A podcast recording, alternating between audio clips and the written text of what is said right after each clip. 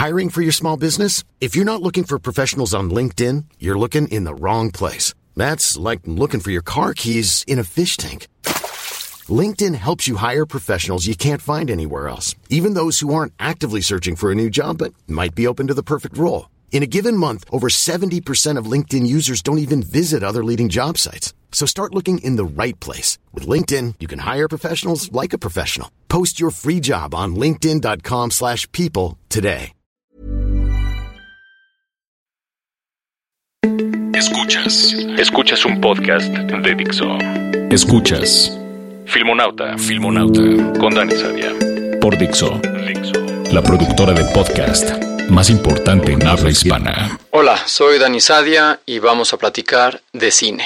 Este es el primer episodio de la serie de Filmonauta. Cuando Francis Ford Coppola, aquel legendario director de Apocalypse Now y de la saga del Padrino, escribió en la pared de una aula en La Habana aquello de Art Never Sleeps. ¿Qué quiere decir el arte no duerme? Todos pensamos en esa bucólica imagen del artista bohemio, solitario, robando horas al día, trabajando en su forma de expresión artística. Bueno, pues sí, en mi experiencia hay mucho de eso en un cineasta. Pero hay parte que no se cuenta y que también quita horas de sueño resulta imprescindible en este oficio. Lo que quiero hacer acá es desmitificar un poco esa imagen del director. Hay dos disciplinas que todo director tiene que dominar. Una es tecnología y otra es mercado. Vamos a tratar de visualizar en una imagen cualquiera esos dos campos y compararla con la glamorosa imagen del cine que todos tenemos. Empecemos por el primero, la tecnología. En mi primera película, 319, tuvimos que despedir a dos postproductores y lo tuve que hacer yo mismo. Inclusive llegué a exigir el crédito de postproductor.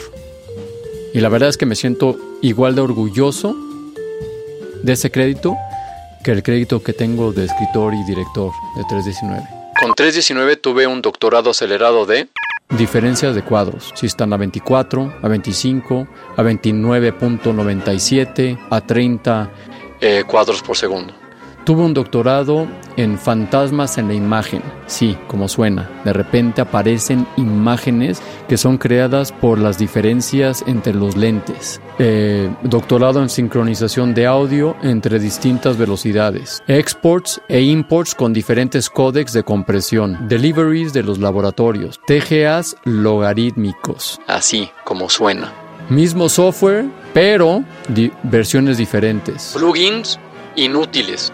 El milagro pesadilla de los FTPs Resultados erráticos del Final Cut y el After Effects. y un sinnúmero de equívocos que dan escalofríos solo de recordarlos.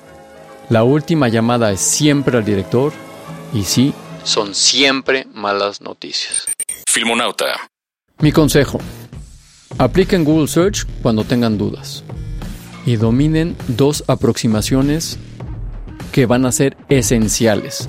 Uno es la aproximación de fuerza bruta, es decir, lo que se les ocurra puede funcionar.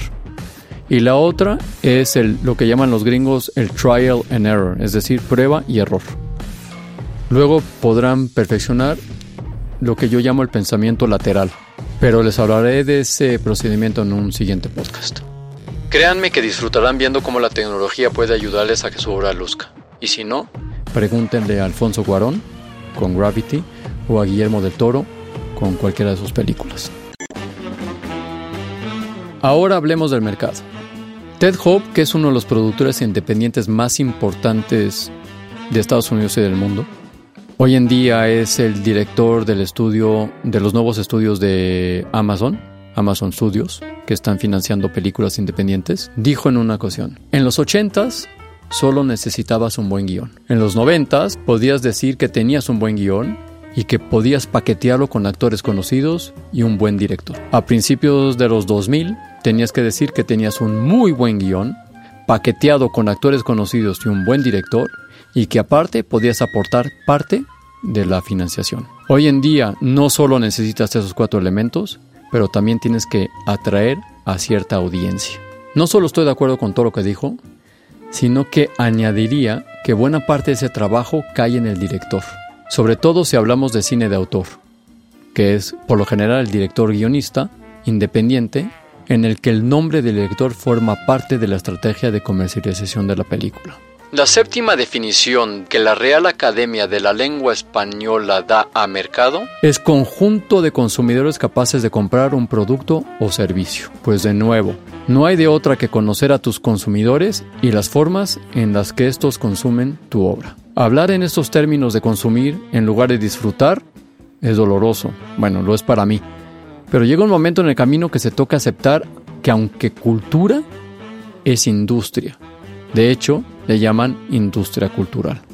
Y te puedes consolar con la máxima de Jorge Wagensberg, cuando decía que una obra de arte es un acto de pares de mentes, que es el creador y el contemplador.